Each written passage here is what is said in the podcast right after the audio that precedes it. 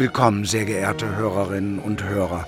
Ich bin Reinhard Göbel und gebe Ihnen eine kleine Einführung heute in den zweiten Teil von Johann Sebastian Bachs Weihnachtsoratorium. Das Weihnachtsoratorium wurde 1734 zum ersten Mal aufgeführt, zusammengestellt im Wesentlichen aus bereits existierenden Kompositionen. Johann Sebastian Bach beginnt den zweiten Teil mit einer Neukomposition, nämlich mit einer Hirtenmusik, die er hirtenmäßig typisch besetzt, nämlich mit sechs Blasinstrumenten, mit zwei Traversen, die mit den Violinen 1 und 2 unisono geführt werden und den Geigen sozusagen die Schärfe nehmen. Also Geigen und Traversflöten verbinden sich wie bei einem Orgelregister zu einem neuen Klang und in Takt 8 setzen die Instrumente ein, die den typischen Hirtenklang machen, nämlich Schalmeien.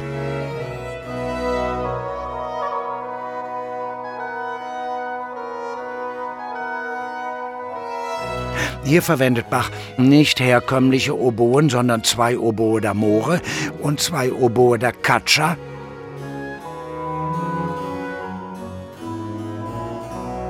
ein Instrument, was es im modernen Orchester nicht mehr gibt, was also eine riesengroße Oboe war, die man um den Leib gewunden sozusagen getragen hat und die in der Tat ein Ende hatte, was gearbeitet war wie ein Horn, also einen metallenen Schalltrichter. Das war die Oboe da Caccia. Diese Instrumente, die spielen sozusagen die Hirtenmusik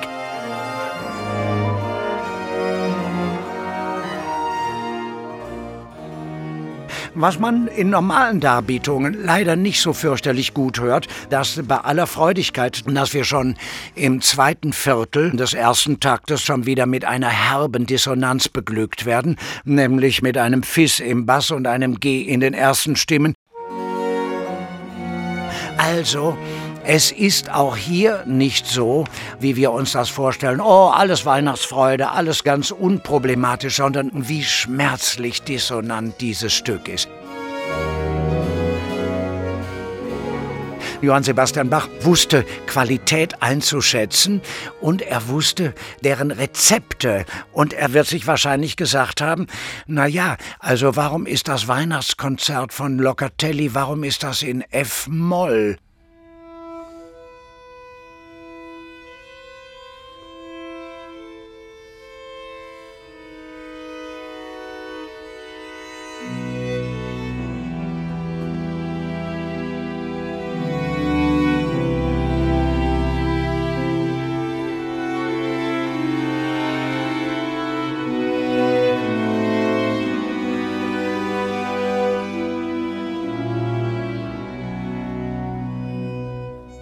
Ja, weil natürlich für den geistvollen italienischen Komponisten wie auch für Corelli das Weihnachtskonzert ist in G-Moll und geht dann zum Schluss nach G-Dur.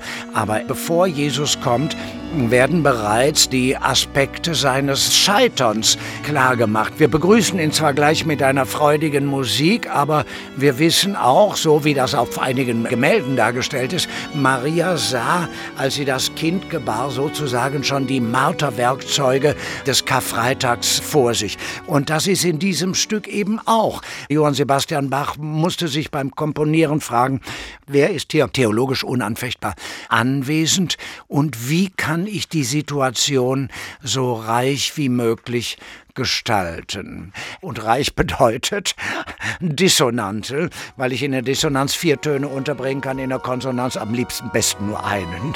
Also das ist die Moral von der Geschichte an dieser Stelle.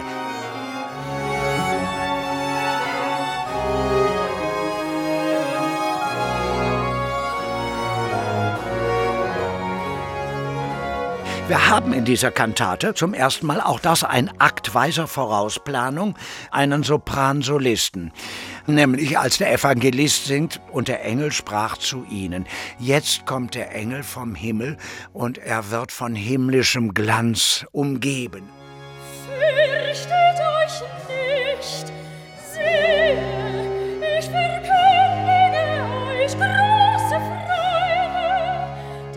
Das wird dem zeitgenössischen Hörer möglicherweise gerade erst dann aufgegangen sein, wenn er direkt danach ein Rezitativ mit vier Blasinstrumenten hört. Also die vier Oboen, die beiden Oboe d'Amore, die beiden Oboe da Caccia machen mit Stützakkorden in diesem Fall, was Gott dem Abraham verheißen, das lässt er nun den Hirtenchor erfüllt erweisen.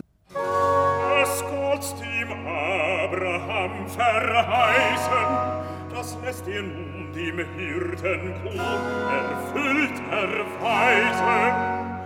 Ein Hirt hat alles das zuvor von Gott erfahren müssen. Also eine Ausbreitung der Erzählung, also eine Exegese sozusagen. Und da sind dann die Hirten wieder mit von der Partie. Zuerst erfüllet Wissen.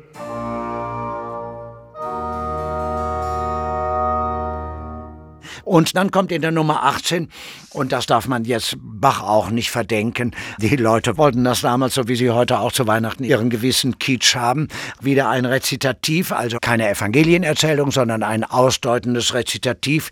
Und so geht denn hin, ihr Hirten. So geht denn hin. Das Cello setzt mehrfach dann setzt mit dieser Figur mehrfach an, aber es kommt irgendwie nicht zum Zuge. Und dann endlich, wenn der Text sozusagen in so ein arioses Delta übergeführt wird, da ist dann Bodel da Titel, da Titel, da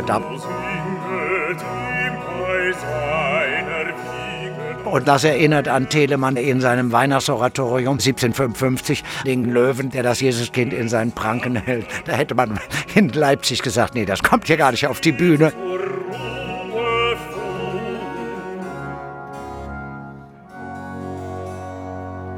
Also hier gibt es keinen Löwen, der das Jesuskind in seinen Pranken hält, sondern einfach nur eine Ausmalung der Situation. geht die schön. Man kann bei der Hirtenarie erwähnen, dass Bachs Tenorarien immer das Allerschwerste sind, was er überhaupt geschrieben hat. Das sind ja dann wahrscheinlich gerade mal mutierte Knaben gewesen. Also das müssen dann immer ganz, ganz besondere Stars gewesen sein. Also Tenorarien sind immer ganz schwer. Und da hat sich dann natürlich dann auch das Genre des Bachtenors ausgebildet. Das ist also ein rasend schweres Stück.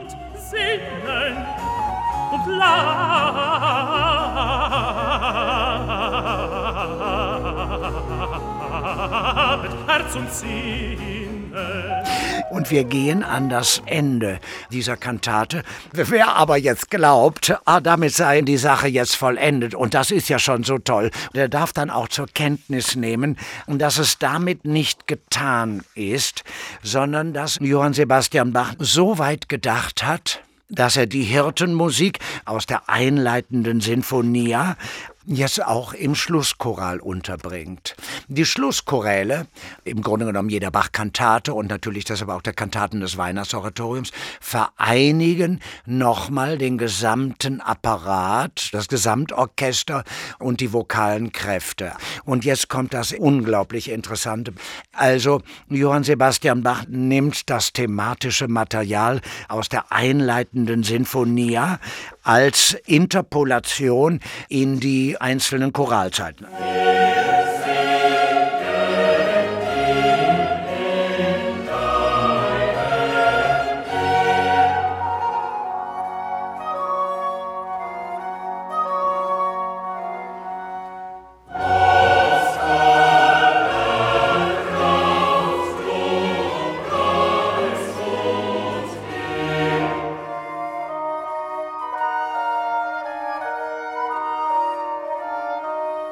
Also ein Musterbeispiel von Geschlossenheit und von so weiser Vorausplanung.